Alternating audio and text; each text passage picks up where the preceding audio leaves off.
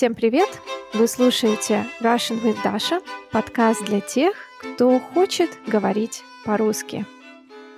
В новом сезоне я буду общаться с теми, кто уехал из России по причине новой работы или политическим причинам. У каждого будут свои мотивы и свои истории. Поэтому, если вам интересно послушать этот выпуск до конца, подпишитесь на канал. И также не забывайте, что к каждому выпуску я готовлю транскрипции на русском и английском языках. Сегодня у меня в гостях Марина. Привет, Марина. Всем привет. Привет, Даш. Да, спасибо, что присоединилась. Мы с Мариной и ее мужем учились на одном факультете в Новосибирске. Марина, какие воспоминания у тебя связаны с этим городом? В Новосибирске я жила долгое время, на протяжении 10 лет. Это было очень счастливое и отличное время. До Новосибирска первые 17 лет своей жизни я жила э, в Алтайском крае, а в маленьком городке под названием Рубцовск. Там всего 100 тысяч человек населения. А, Рубцовск находится всего в часе езды от э, казахстанского города Семипалатинск, куда в детстве мы часто ездили отдыхать, потому что там был ближайший самый крупный аквапарк. Собственно, когда я закончила школу, я поехала учиться в Новосибирск. И, естественно, вся моя юность и становление связаны с этим городом. Это было очень счастливое время, потому что Именно там у меня получилось создать свою семью, а, встретить своего супруга. Там я нашла очень много друзей в Новосибирске. Хотя друзья из Рубцовска у меня тоже остались, и мы дружим с некоторыми из них до сих пор. Но, тем не менее, Новосибирск для меня и для моего супруга это не город мечты для жизни, хотя в 17 лет мне так казалось. Потому что, попутешествовав и увидев другие города, сравнив, я заметила, что Новосибирск — это более серый город, очень пыльный. И люди там э, мало улыбаются на улицах. Особенно, когда возвращаешься откуда-то из-за границы, это сразу бросается в глаза. Да. Плюс э, надо понимать, что это достаточно молодой город, э, ему чуть больше ста лет. А, соответственно, каких-то исторических зданий, исторических мест там очень мало. Не хватает некого исторического шарма городу э, для меня.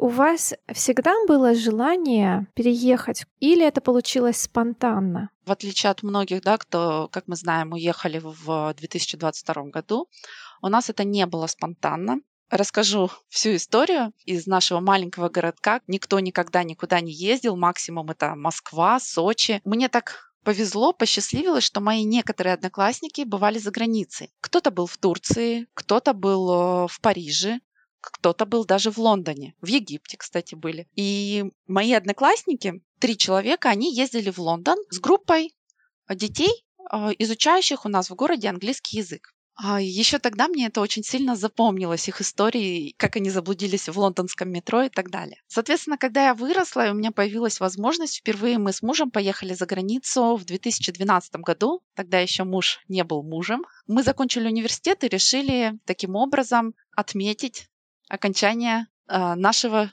обучения. Мы получили дипломы в конце июня и уже на следующей неделе отправились в Китай. Китай, город Пекин, это было наше первое путешествие. Тогда в Пекине у нас жил э, близкий друг мужа, и он нам показал этот город. Конечно же, это разодорило мой дух путешественника. Мы стали путешествовать практически каждый год. В 2015 году мы впервые приехали в Европу. Это была Чехия, Прага, и тогда впервые в 2015 в этой поездке мы задумались о переезде, о том, что мы хотели бы жить в Европе.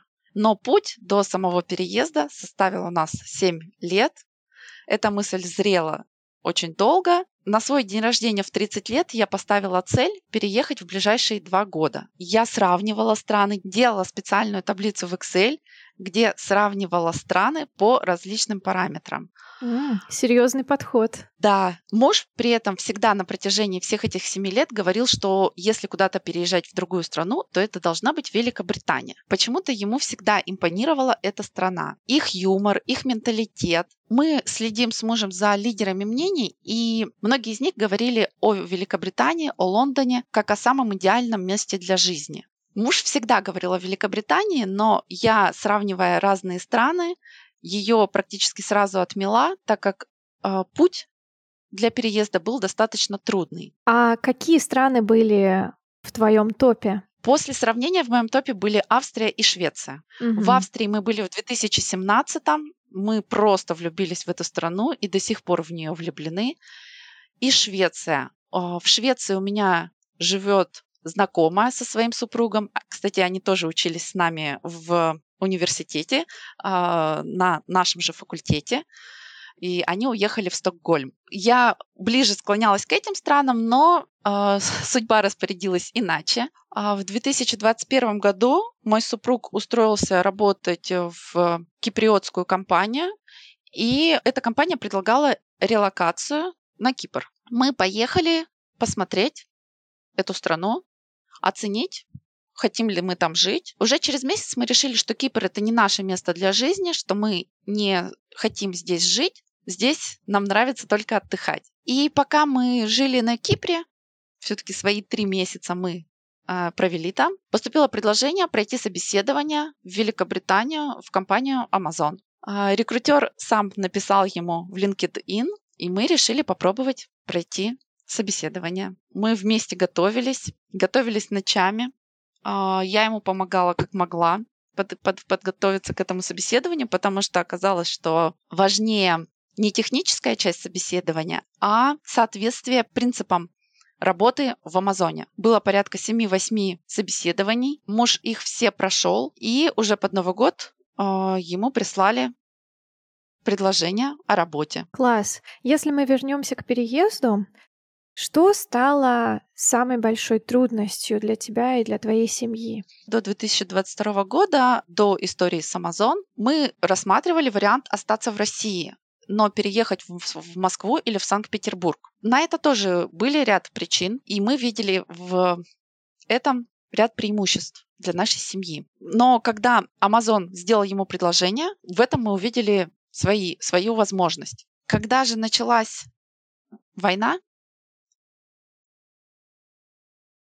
для нашей семьи она как будто бы расставила все по своим местам, и остаться в России для нас сделалось абсолютно невозможным. Муж уже делал все для того, чтобы мы переехали, чтобы у нас получилось уехать в Великобританию. И по этическим причинам, и для его карьеры. Муж уже на протяжении пяти лет работал в иностранных компаниях, Соответственно, иностранные компании не хотели работать с людьми, кто физически находится в России. Даже была ситуация летом 2022, когда он остался на два месяца без работы, потому что все компании, с кем он работал, он обычно сотрудничает с двумя-тремя компаниями одновременно, а, сказали ему, что пока ты находишься физически в России, проектов для тебя нет. Приходилось искать, соответственно, новые проекты, новую работу, потому что когда точно мы сможем переехать в Великобританию, мы не знали. Сам процесс переезда был сложным.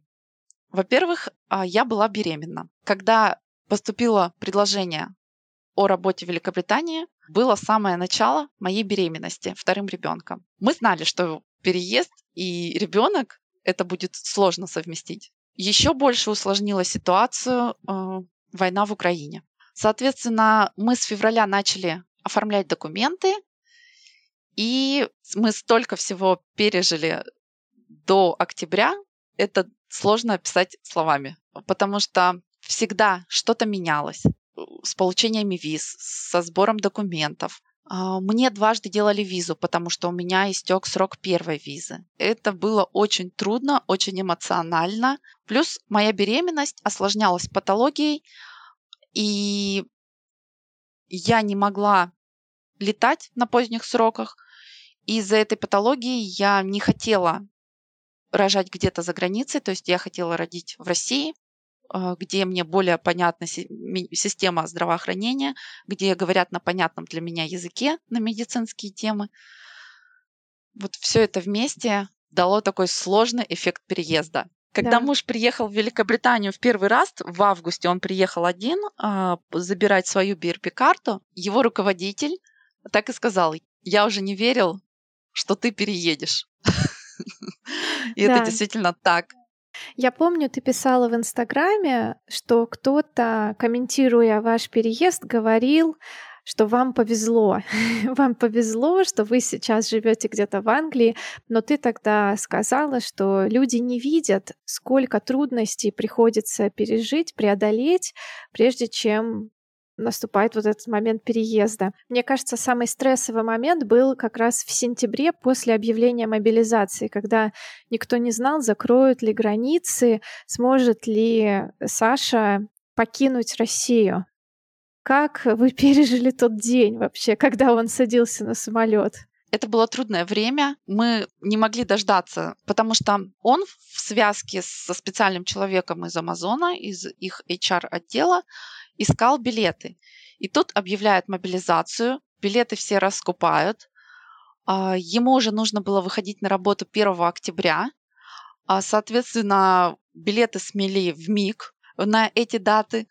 В итоге он смог купить билеты только на 4 октября. Мы очень нервничали. Были, конечно, идеи выехать на время в Казахстан, выехать на время куда-нибудь в Турцию и ждать там.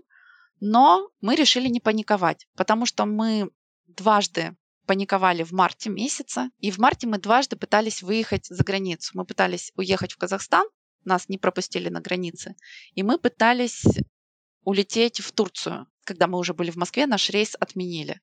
Нам приходилось возвращаться. Вот тогда мы это делали на панике, э, потеряли очень много денег, тем не менее, потом, после марта месяца, после таких панических действий, мы решили больше не суетиться. Конечно, мы очень сильно волновались, переживали. Я очень много плакала. Саша и старшая дочь уехали в октябре. А виза на мою младшую дочь еще была не готова. Мы ее ждали почти два месяца.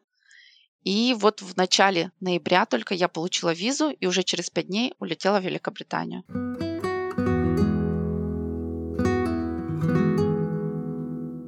Вы уже живете в Англии три месяца.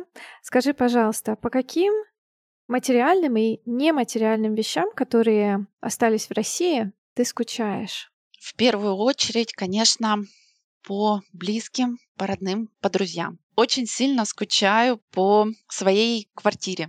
По городу Новосибирску не скучаю, а по своему жилью, которое мы очень долго ремонтировали, практически пять лет. Все делали в нем сами с такой любовью обставляли, выбирали мебель, выбирали декор. И скучаю по, трудно подобрать название, по связям. Это свой косметолог, свой э, мастер по маникюру, свой массажист, а, спа-салон, куда я обычно хожу, даже по местам, куда ходила старшая дочь, скучаю. То есть э, это садик с замечательными воспитателями и ее секции. Из такого простого скучаю по Зефиру в шоколаде новосибирской фабрики. До сих пор думаю, что он самый вкусный. Да. По своей любимой кондитерской с пирожными скучаю. Мне стало интересно, что тебя как маму шокировало в Англии. Я как-то видела публикацию о том, что дети в Англии в колясках сидят э, осенью, зимой без шапок, иногда даже без обуви и без носков. Интересно, были ли какие-то вещи, которые тебя шокировали, которые в России бы считались очень странными? Тут очень много таких вещей. Я не могу сказать, что они меня шокируют. Я бы сказала, что они очень сильно удивляют. Amazing. Наверное, так по-английски можно uh-huh. выразиться. Например, э, очень сильно меня удивило, что здесь городские службы моют окна снаружи во всех домах каждый месяц. Какой бы ни был дом, двухэтажный или там пяти-шестиэтажный, приходят э, специальные сотрудники с длинными-длинными швабрами и моют все окна. Я думаю, что в частных домах это не происходит, хотя не знаю, может и в частных домах это тоже происходит так же. Но и мне интересно, как это происходит в 13-15 этажных домах, пока не видела. Ну, думаю, что тоже что-то они придумали. Угу. Второе, что интересно я заметила, это, наверное, действительно дети, детские сады. Детей действительно здесь не одевают. Я не могу сказать, что меня это шокировало, потому что я уже много об этом слышала. Они часто без шапок, без э, шарфов, э, хотя на улице может быть там 0 градусов или плюс 2. При этом в детских садах они бегают на улице также. Детские сады здесь совершенно другие. Э, дети ходят там в обуви, у них достаточно грязный пол, хоть его и протирают, подметают и моют в течение дня по несколько раз, тем не менее всегда какая-то грязь, ну, понятно, с уличной обуви. Принцип детских садов, он совершенно другой. То есть дети здесь занимаются сами тем, чем хотят. То есть у них нет каких-то вот этих общих занятий практически. А, воспитатели предлагают чем-то позаниматься детям. Если они хотят, они идут занимаются. Не хотят, не занимаются. Но понятно, что дети часто хотят, например, вместе попеть песенки или почитать книжки, а учить математику часто дети не хотят. Да, в России все достаточно строго, мне кажется, в детских садах. Вот завтрак, там потом какое-то время с воспитателем, потом обед, сон, час. Я не очень знакома с муниципальными детскими садами, потому что Ева туда не ходила, а Ева с года ходила в частный детский сад. А, тем не менее, там было правило, даже там было правило, что если ты не спишь, то ты сидишь тихонечко, играешь, шуметь нельзя. Угу. И, как правило, в другой, в другой комнате. Кстати, в Англии дети не спят днем с трех лет. В нашем садике Ева уже в том возрасте, а ей 4 года, когда ее не кладут спать. И, в принципе, что интересно, что дети здесь ходят в школу с 4-5 лет. То есть Ева уже могла пойти в школу, но мы решили, что ей еще рано. Она пойдет в 5 лет. Пока что она ходит в садик, изучает язык.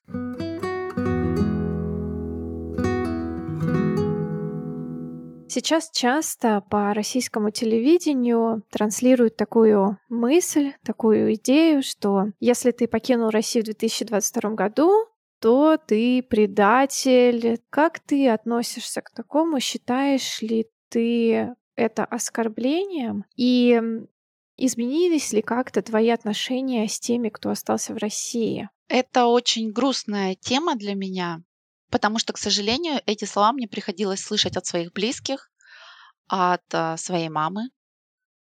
А, поэтому мне трудно говорить на эту тему. Говорила она это еще в самом начале, когда война только началась. Они уже знали, что мы готовимся к переезду в Великобританию. Они — это мои родители uh-huh. и родители супруга. В этом решении нас э, из близких никто не поддерживал, кроме мамы супруга и друзей. Я обижалась в начале, вот как раз, наверное, в марте месяце, когда эмоции были очень сильными, когда преобладали эмоции, а не разум. Когда я более-менее проанализировала происходящее в мире, и когда сейчас я слышу какие-то подобные слова, я больше отношусь с жалостью к этим людям, чем с обидой. Мама приняла наш переезд, мы нормально общаемся. Она, конечно, ждет, что я буду рассказывать, как плохо жить в Великобритании, как тут все ужасно.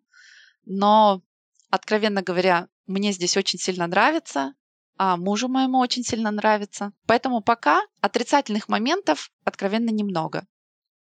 В целом нам тут очень-очень сильно нравится. Да, мне очень жаль, что так получилось, что не было поддержки семьи, но я все-таки надеюсь, что отношения со всеми членами семьи восстановились. Когда градус упал, тогда более-менее смогли общаться, продолжать общение. Конечно, люди из Украины, которых мы здесь встречаем, они часто спрашивают, общаемся ли мы с близкими, которые поддерживают войну. А, и они это спрашивают с грустью, потому что, видимо, хотят услышать ответ, что нет, мы не общаемся.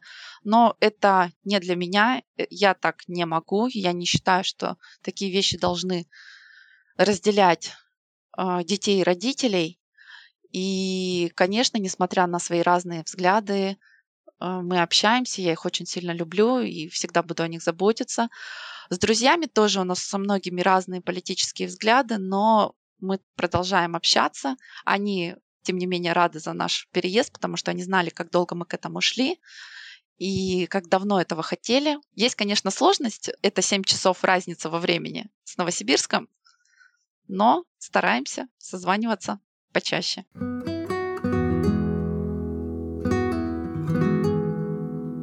Марина, охарактеризуй, пожалуйста, Россию и Великобританию одним словом или короткой фразой. С чем они у тебя ассоциируются? Россия — это дом. Пока что для меня это так. Англия — это мое будущее и будущее моей семьи. Которое, мы надеемся, в будущем станет домом. Да? Да, да. Угу. Хорошо. И, кстати, для моих патронов есть опция проверки домашнего задания. Я бы хотела, чтобы в этом выпуске Тему для сочинения предложила ты. Так как я очень люблю книги, очень люблю читать, наверное, я бы предложила тему вспомнить книгу, которая очень сильно вас вдохновила или заинтересовала, или вызвала много эмоций, и рассказать о ней, рассказать о своих чувствах, эмоциях, которые она у вас вызвала, и своем впечатлении. А также попытаться найти в этой книге что-то, что вызвало отрицание или сомнение. Наверное, такая тема. Да, замечательная тема. Мне нравится, что ты предложила написать о чем-то, что вызвало не только положительные, но и отрицательные эмоции. Это круто. Спасибо большое, Марина. Я Желаю тебе и всей твоей семье успехов, карьерного роста и чтобы вам удалось чаще видеться с родственниками. Хорошо, спасибо, Даш, большое. Да, и спасибо всем, что дослушали этот выпуск до конца. Не забывайте подписаться. Всем пока. Пока-пока.